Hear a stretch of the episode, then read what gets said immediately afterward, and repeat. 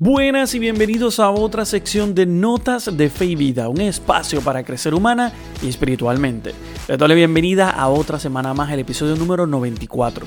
Mi nombre es Saúl Marrero Rivera y hoy voy a estar con ustedes un episodio corto, pero bastante bonito, hermoso. Vamos a estar reflexionando sobre ese video que el Papa siempre saca todos los meses sobre sus intenciones. Vamos a estar reflexionando en el del mes de agosto, que es sobre la evangelización y específicamente esa vocación de la iglesia, más aún su identidad. Así que si deseas conocer, reflexionar conmigo, quédate, compártelo, déjale saber a todo el mundo que estamos en cualquiera de las aplicaciones favoritas. Quédate hasta el final si también deseas escuchar quiénes fueron las personas que se ganaron el sorteo que termina, ¿verdad? Que concluyó la semana pasada que uno fue de Estados Unidos y otro de América Latina. Así que si deseas conocer todo esto, mira, quédate con nosotros hasta el final. Déjale saber a todo el mundo que estamos ya disponibles, que lo pueden escuchar, que aunque es un episodio cortito, pero les va a encantar mucho. Así que nada, vamos a entrar ya de lleno, quédate con nosotros porque Notas de Fe y Vida acaba de comenzar. Hoy iniciamos este programa específicamente explicando unos cambios que vamos a tener en el programa recientemente en este semestre hemos editado o por lo menos modificado algunas cosas para beneficio pues de nosotros que pues también verdad tenemos nuestros trabajos y tenemos todo. Algunas cosas verdad que nos, de vez en cuando nos quitan un poco de tiempo verdad nos ocupamos y estamos eh, bastante llenos. Eh, les dejamos saber que sí vamos a seguir teniendo las entrevistas eh, vamos a tener diferentes entrevistas que estamos invitando y entrevistas que ya hemos organizado y que tengo grabadas y que tengo para las próximas semanas. Pero de vez en cuando vamos a tener en algunas semanas unos programas cortos, más cortos como este, sobre alguna noticia o alguna reflexión que nosotros queramos cubrir. estos episodios son creados un poco más cortos pues porque tal vez en esa semana nuestra labor ha sido pues, más complicada tal vez con el otro trabajo pues, que tenemos y con ese trabajo que es el principal. Y pues eh, nos llenamos y pues deseamos también verdad tener un espacio para poder lograr nuestras cosas y tenerlo todo verdad completo. Pero no se preocupen verdad no les estamos dejando a un lado. Seguimos haciendo nuestras cosas seguimos eh, analizándolo todo. Eh, les adelanto que la semana que viene tenemos un programa muy especial. Va a estar conmigo el padre Omar Omiso Torre vamos a estar hablando del motu propio. El Papa Francisco había sacado recientemente como eh, hace un, par de meses atrás, ¿verdad? Eh, un motu propio había firmado para específicamente hablar sobre la misa tridentina. Esta misa que se está celebra en algunos lugares que la celebran tal vez por, o entendíamos por algún sentido de devoción o porque les gustaba esa misa tridentina de espalda al pueblo. Esa misa que ustedes tal vez, aquellas personas que son mayores, que tal vez se acuerdan, eh, cuando antes del Concilio Vaticano II la misa se celebraba en latín, de espalda al pueblo, la gente casi no entendía ni nada. Hoy en día todavía, ¿verdad? Se celebraba. Y pues vamos a estar hablando del motu propio, porque el Papa específicamente eh, realiza el motu propio si estaba en ley para hacerlo y cuáles son los efectos positivos y negativos, porque esto ha creado totalmente una un revuelo en los Estados Unidos y en algunas otras partes, porque la gente dice que el Papa ¿verdad? ha matado la misa real, que aquella era la misa real, no la misa que nosotros celebramos hoy en día.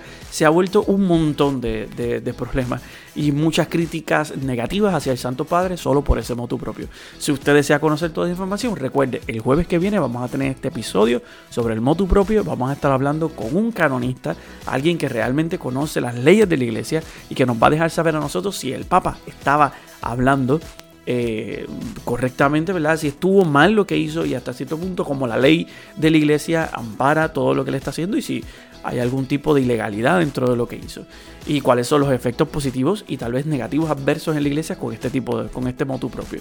Así que recuerden eso la semana que viene. Hoy vamos a estar hablando, como les decía en la introducción, vamos a estar reflexionando un poco sobre el mensaje de las intenciones del Papa. Esto comenzó desde el pontificado de Francisco. Él todos los meses eh, publica un video en el cual tiene una intención para ese mes. Es, muy, bonito. O sea, si usted le sigue, lo puede encontrar en YouTube, lo puede encontrar en muchas páginas. Usted puede poner Pope Videos. Es una página en YouTube que usted consigue y todos los meses te van a dar las intenciones. aquellas intenciones, aquellas cosas por las cuales el Papa nos pide a la iglesia en general que recemos para ese mes. Y en este mes el Papa publicó un video eh, para la, sobre la vocación de la iglesia, que es evangelizar.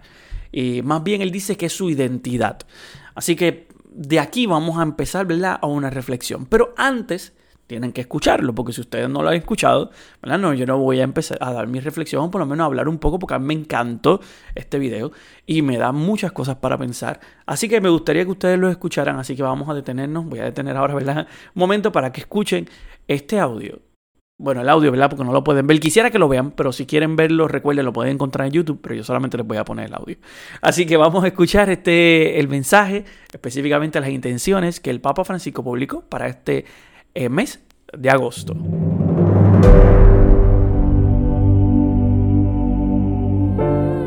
La vocación propia de la iglesia es evangelizar, que no es hacer proselitismo. No, la vocación es evangelizar. Más aún, la identidad de la iglesia es evangelizar.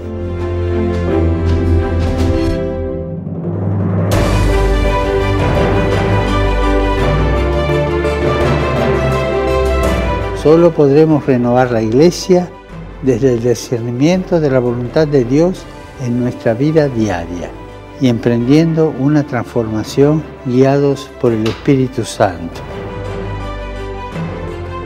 Nuestra propia reforma como personas. Esa es la transformación. Dejar que el Espíritu Santo, que es el don de Dios en nuestros corazones, nos recuerde lo que Jesús enseñó y nos ayude a ponerlo en práctica. Empecemos reformando la iglesia con la reforma de nosotros mismos, sin ideas prefabricadas, sin prejuicios ideológicos, sin rigideces, sino avanzando a partir de una experiencia espiritual, una experiencia de oración, una experiencia de caridad, una experiencia de servicio. Sueño con una opción aún más misionera, que salga al encuentro del otro sin proselitismo y que transforme todas sus estructuras para la evangelización del mundo actual. Recordemos que la Iglesia siempre tiene dificultades, siempre tiene crisis, está viva. Las cosas vivas entran en crisis. Solo los muertos no entran en crisis. Recemos por la Iglesia para que reciba del Espíritu Santo la gracia y la fuerza para reformarse a la luz del Evangelio.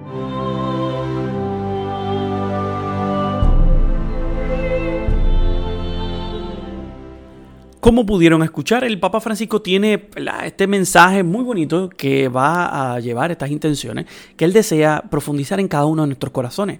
Eh, se divide en dos partes. Yo quiero, ¿verdad? Esta, esta reflexión, o por lo menos esta profundización de estas intenciones, el por qué, el por qué utilizar esta intención como algo eh, para reflexionar. Porque podríamos decir, mucha gente podría decir, ah, pero es que es una intención, Saúl, déjalo, ¿verdad? Eso solamente para que recemos. No, aquí hay algo más profundo. El por qué el Papa escoge esta intención como algo primordial en este mes de agosto, que tal vez podríamos atarlo a muchas cosas. Para muchos países es el, inicio de las clases, para otra, ¿verdad? otras cosas. Pero además todo lo que se ha vivido en este pasado verano, eh, por lo menos para nosotros, junio y julio son dos meses de verano.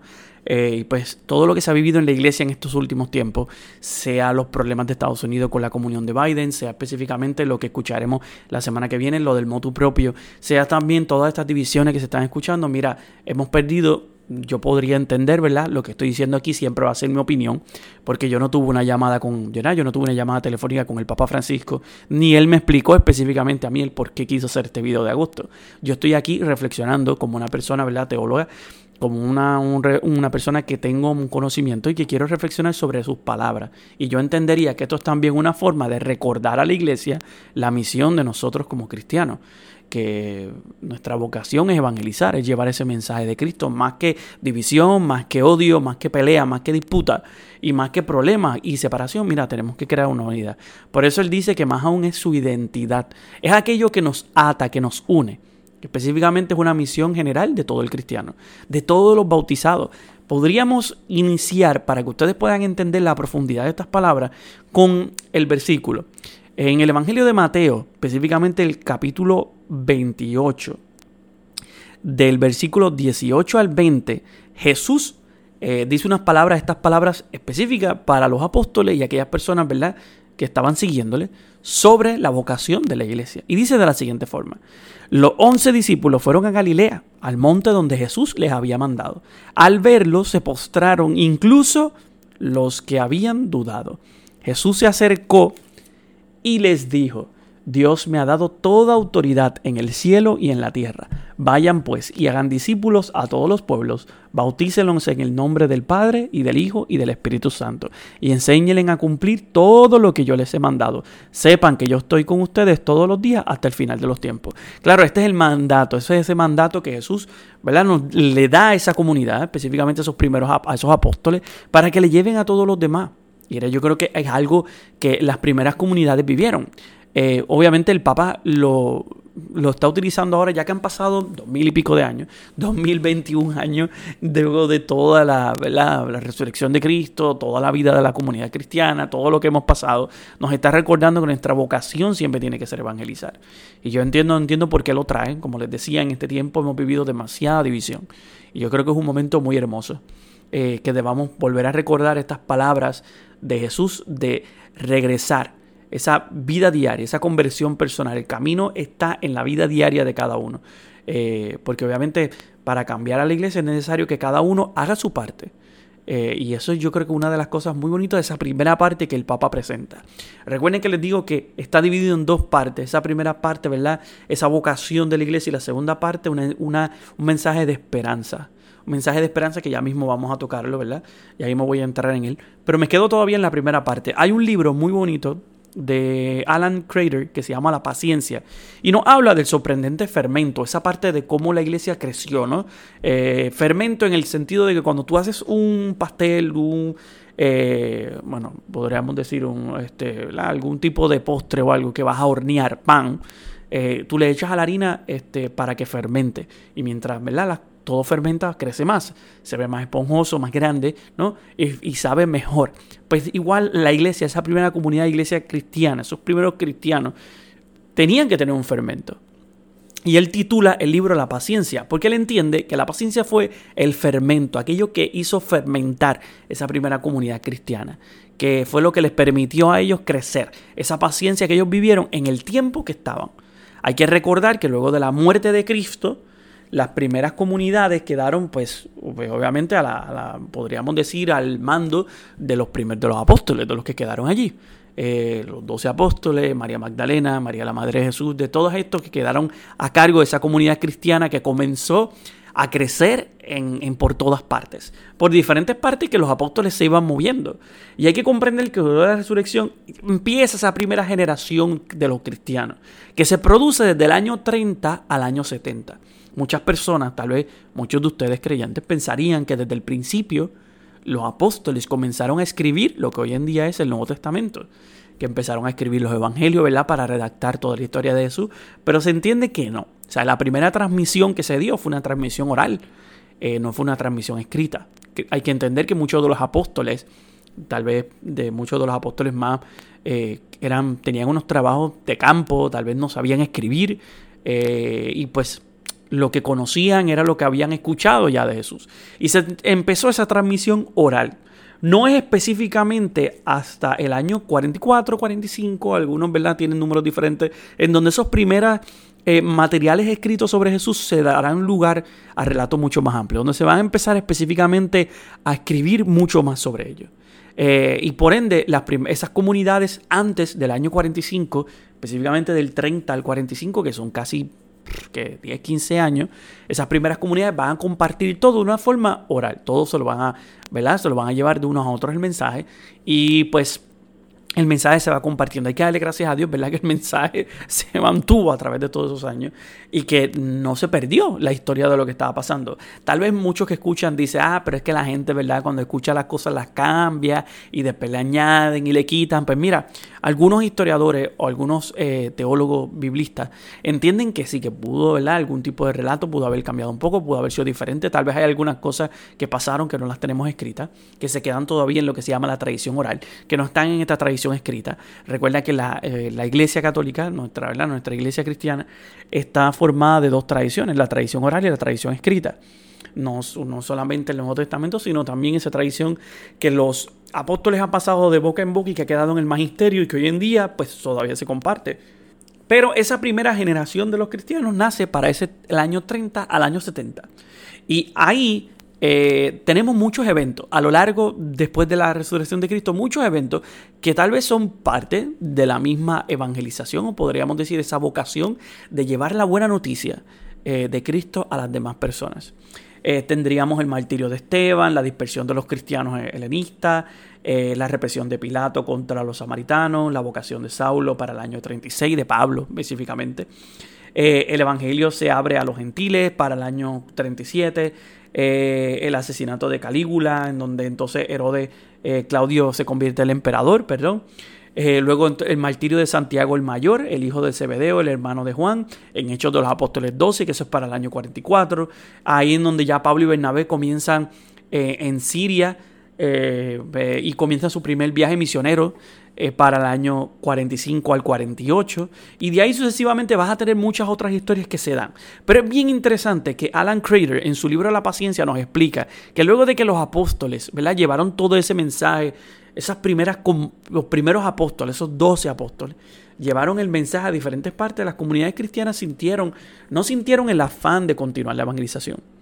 Eh, los predicadores cristianos primitivos no hacen referencia eh, nos dice Alan Creature, al, gran encargo del capítulo 28 de Mateo para inspirar a sus miembros a ser discípulos a todas las naciones, sino que asumen que los apóstoles, los once de Jesús y Pablo, lo habían llevado a cabo en los primeros años de la iglesia y que ya había sido cumplido con la expansión global de la iglesia. Cuando los autores hablaban del texto específicamente Mateo 28, 19 al 20, lo hacían para confirmar la doctrina de la Trinidad o para abordar la cuestión del bautismo, pero no para fomentar la actividad misionera. No es hasta mucho después en donde comienza nuevamente esta misión de misionera de volver otra vez a evangelizar. Se entendía que tal vez uno podría pensar que la iglesia siempre fue una iglesia evangélica, o sea, que fue siempre de misión, de misión y misión y misión y misión. Pues mira, ¿no? Hubo momentos específicos donde la iglesia también se cerró, sea por las persecuciones romanas que se estaban viviendo en la época, ¿verdad? O por cualquier otra cosa que fuera impedimento para los cristianos en ese momento. Pero eso sí, se sabe como quiera que la misión siempre se dio, se expandió, la iglesia buscó expandir y fue algún momento específico entendió que la tradición oral había que redactarla para poder llevarla a otros lugares, para poder llegar más lejos. Recuerda que una de las cosas que pasa es que al, empezar a fallecer los apóstoles, eh, esos primeros apóstoles, los once más Pablo, la comunidad cristiana todavía esperaba a Cristo. Cuando Cristo resucita, que se va, les deja como, entre comillas, saber que no se preocupen, que yo vuelvo pronto. Y ese volver pronto eh, tal vez para ellos era mañana pasado, en dos días. Y cuando se van dando cuenta que pasan los años, que pasan los años y que Jesús no vuelve, que Jesús no vuelve a aparecer, entonces se dieron a la tarea de, pues vamos a tener que redactar algo, vamos a tener que copiar las enseñanzas para mantenerlas y preservarlas a lo largo de la historia, porque no era algo que ellos pensaban que que tenían que hacer desde el principio. Ellos pensaban que la misión de ellos era solamente crear la comunidad, esparcir el mensaje y llevarlo a todos los confines que pudieran alcanzar. Pero nunca pensaron desde el principio tenemos que copiar o redactar. O sea que la gente que nosotros, que somos los que vivimos hoy en día en este tiempo, podríamos pensar que ellos, ¿verdad? como discípulos, como apóstoles, entendían que la misión era escribir la palabra de Dios o el mensaje de Jesús, y no, eso vino mucho después. Hasta luego, después del año 40, como les decía, 44, 45 por ahí en adelante, que es cuando comienza entonces a redactarse las diferentes enseñanzas. Ya muchos de los apóstoles habían fallecido, pero las enseñanzas fueron copiadas por discípulos de estos apóstoles que entonces le ponían el nombre del apóstol para que quedara. Igual que las cartas de Pablo, Pablo sí escribe la mayor parte de sus cartas. Pero hay que entender esto porque no, ¿verdad? Hay que entender esto porque no hay que quitarle no hay que quitarle peso al, mensaje evangélico que está en la Biblia. O sea, está ahí escrito, sí es la, la, la historia de Jesús, pero hay que también ¿verdad? centrarnos en, el paradigma de la historia de esta gente en aquel entonces. No era fácil que Jesús, que el, tu, tu, Mesías, tu Salvador, ¿verdad? la persona que tú estás siguiendo te muere, resucita, se te va, te deja. Y pues ellos, pues me sentía un poco perdido, comenzaron a llevar la misión, pero poco a poco fueron entendiendo los propósitos y las cosas y fueron entonces copiando y redactando las cosas para que tuvieran sentido, para que la gente los pudiera guardar y hasta hoy en día que nosotros tenemos pues la Biblia, este Nuevo Testamento, ¿verdad? Escrito. Por eso el Papa Francisco cuando habla del video nos habla de esa misión, esa vocación de la iglesia que es evangelizar. Y dice bien claro, una palabra específica, no es hacer proselitismo. Eh, ¿Por qué él tiene que referirse a eso? Y vuelvo y repito, casi todo lo que le estoy diciendo del video del Papa es opinión mía. Yo no, como les dije, no tuve un encuentro con el Papa Francisco, así que eso ya aparte. Y el Papa tiene que mencionar esto de proselitismo porque hoy en día eh, cada vez vamos viendo un sinnúmero de comunidades, y no solamente comunidades, sino también personas dentro de la iglesia, en donde convierten la palabra de Dios en, en ese proselitismo para tal vez condenar, enjuiciar, eh, más que solamente llevar la buena noticia que era lo que Cristo quería. Más que solamente ¿verdad? convertir la palabra en un mensaje de salvación, se convierte en un mensaje de condenación. Y de ahí es en donde él va a sacar ese concepto de, mira, ¿verdad? Sí, es bueno la evangelización, es bueno llevar la palabra, pero no tener que atosigar esa palabra de Dios en la boca de la gente y en la mente. O sea, ya aquí podemos hacer referencia a esa primera, ¿verdad? A esa primera cristianización, específicamente en las Américas, cuando llega a España eh, Portugal, Francia, que llegaron todos a este nuevo mundo, que empezaron a traer la palabra de Dios con las diferentes eh, comunidades religiosas y eran atosigando a los indios hasta el final. Y cómo les le imponían la palabra de Dios y si no se le imponían hasta la muerte podía llegar. Cómo la palabra de Dios se convirtió en un alma de doble filo, no solamente en una, ¿verdad? un mensaje bonito de salvación para dejarle entender a la gente que hay, una, hay un Dios ¿no? que nos ama y que está siempre con nosotros, sino se convirtió en, en en el cuco. Vamos a decir, bueno, yo no sé, ¿verdad? Si en otros países funciona así, en Puerto Rico hay alguna zona, ¿verdad? este monstruo de la noche cuando estás oscura y te quiere, y los niños le tienen miedo y piensas que está metido en, el armario o en alguna parte oscura de la casa, pues muchas veces la Biblia se convirtió en ese monstruo nocturno que querían meterle a los, imponerle a los que no creían en el cristianismo para traerles ese temor de que si no lo haces te vas a condenar, te vas a ir al infierno, te vas a morir. Y pues obviamente el Papa en este video trata de llevar ese mensaje, ¿no? De que la vocación de la iglesia es evangelizar, su identidad, pero mira, no es hacer proselitismo, es diferente. No es llevarlo a base de miedo, sino llevarlo a ese concepto de amor, ese concepto de entrega, esa, ese mensaje real de lo que uno desea. Y ahí es donde entra el Papa a esa segunda parte del video en donde el Papa Francisco envía un mensaje de esperanza a todos aquellos que están escuchando. ¿Por qué? Porque recuerda que la iglesia pasa por dificultades y por crisis, porque está viva. Y dice esta frase que a mí me encanta, solo los muertos no entran en crisis. Por lo que reconoce, ¿verdad?, esa conversión que tenemos que tener todos los días y nos anima a seguir, ¿no? Yo entiendo que sí, la iglesia tiene una, está en crisis, eh, estamos en crisis pues, por las diferentes divisiones que nosotros tenemos dentro de la misma iglesia. Muchas veces la, misma iglesia a través de la historia ha implosionado en algunos momentos históricos desde adentro por su misma gente, sea por las diferentes teorías, por los diferentes temas, las diferentes posturas, por estas divisiones que se crean entre conservadores, liberales, estas personas que quieren supuestamente mantener la tradición, otros que piensan que dicen que van a destruir la tradición. O sea, y se ha creado esta crisis a través de esos últimos años en donde pues necesitábamos esas palabras de esperanza, de dejar saber que sí, mira, todo el mundo tiene crisis, todas las familias, todas las personas tienen crisis y tienen dificultades, porque los muertos son los únicos que no tienen crisis porque no están vivos. Y como la iglesia está viva, como se mueve, como está dirigida por el Espíritu Santo, de vez en cuando va a tener crisis, va a tener dificultad y tiene que seguir su camino sobrellevarlo y seguir andando, porque no nos podemos detener a llorar y a lamer nuestras heridas todo el tiempo, a, sentarnos en una esquina, a lamentarnos las cosas que estamos viviendo, ¿no? Hay que emprender nuestra vida, continuar esa misión de los apóstoles que, habían, que, no, que, que tuvieron desde el inicio de ir al mundo entero y predicar el Evangelio, llevar esa buena noticia de Cristo a todos los demás, pero de la forma más correcta, tal vez quitando todos estos estereotipos que se han ido marcando a través de la historia de negativo que lo que hacen es lastimar heridas más que solamente sanar eh, problemas, ¿verdad? Más que, más que ayudar a las personas hieren más y alejan más a las personas, ¿verdad? Muchas personas tal vez pueden escuchar y decir, ah, pero es que hay cosas que la iglesia no cambia, hay leyes, hay normas, lo entiendo. Lo entiendo y estoy, ¿verdad? A favor de eso, lo entiendo, lo comprendo, o sea, comprendo todo, pero una cosa es tú tener una norma, otra cosa es cómo vas a decirlo. O sea, y muchas veces somos bruscos al hablar y no sabemos decir las cosas correctamente y no tenemos la delicadeza para explicarlo de la forma más correcta sin herir los sentimientos de las personas.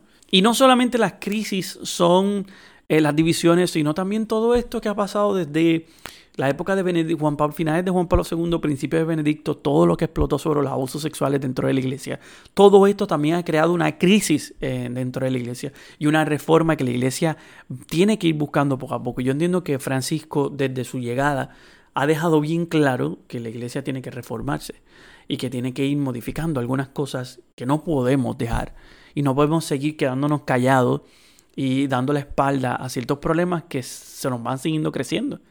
Porque está bien, está bien que sí, que en la vida tenemos que cargar con nuestra cruz, pero hay cruces que tienen que tener, que tienen que ser solucionadas y no solamente cargadas.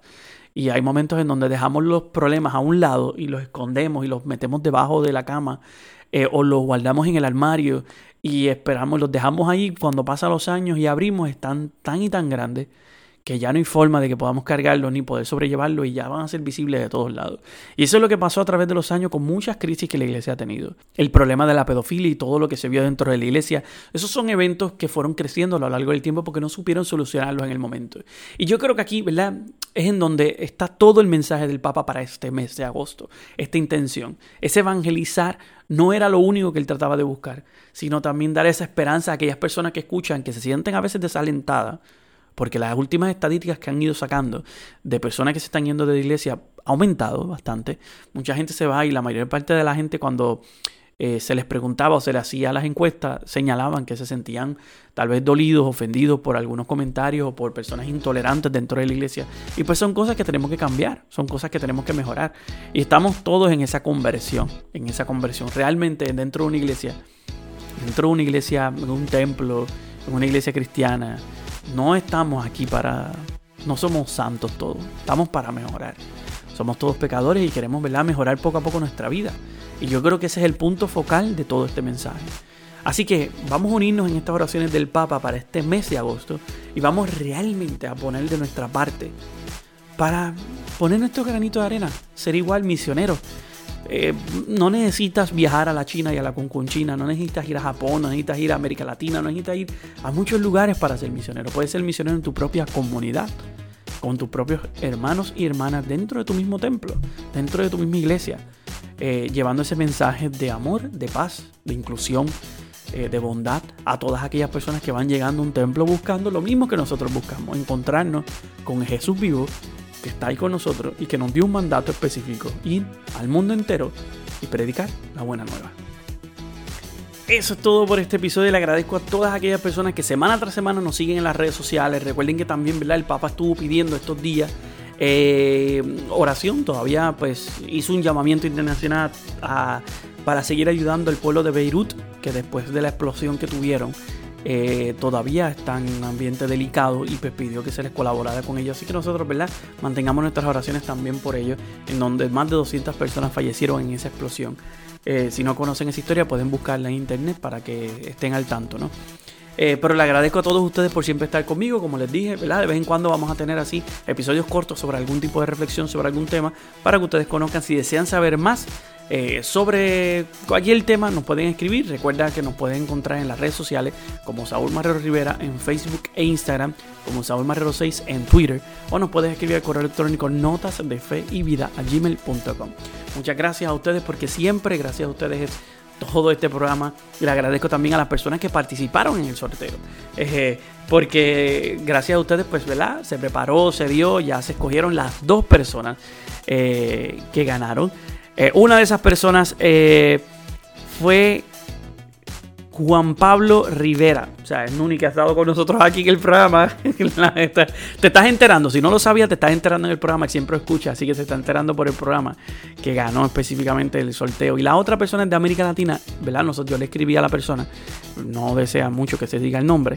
Así que solamente dejamos específicamente que la persona fue de Paraguay la persona que ganó, la otra persona que ganó. No se preocupen que estaremos ya enviando los regalos del sorteo a ambas personas. Felicidades a ambos y gracias a todos los que participaron. Estén pendientes porque vamos a tener próximamente más sorteos para cada uno de ustedes. Gracias a todos los que participaron y los que estuvieron ahí pendientes, los que colaboraron y todo con nosotros.